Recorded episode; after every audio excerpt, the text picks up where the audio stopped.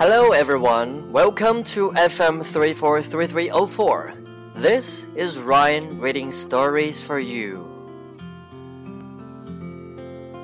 Tryouts. Paul hated sports. He was very bad at them too. Yet suddenly, he started practicing for football and basketball tryouts. Why are you doing this? asked Robert. I need to be more active, replied Paul. Robert didn't believe Paul. Still, he wanted to support his friend. Robert went with Paul to the tryouts. That was when Robert figured out why Paul suddenly cared about sports.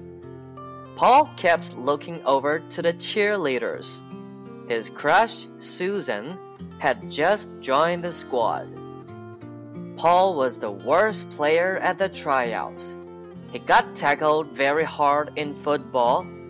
Then he got hit in the head by the basketball. He had no chance of making the team.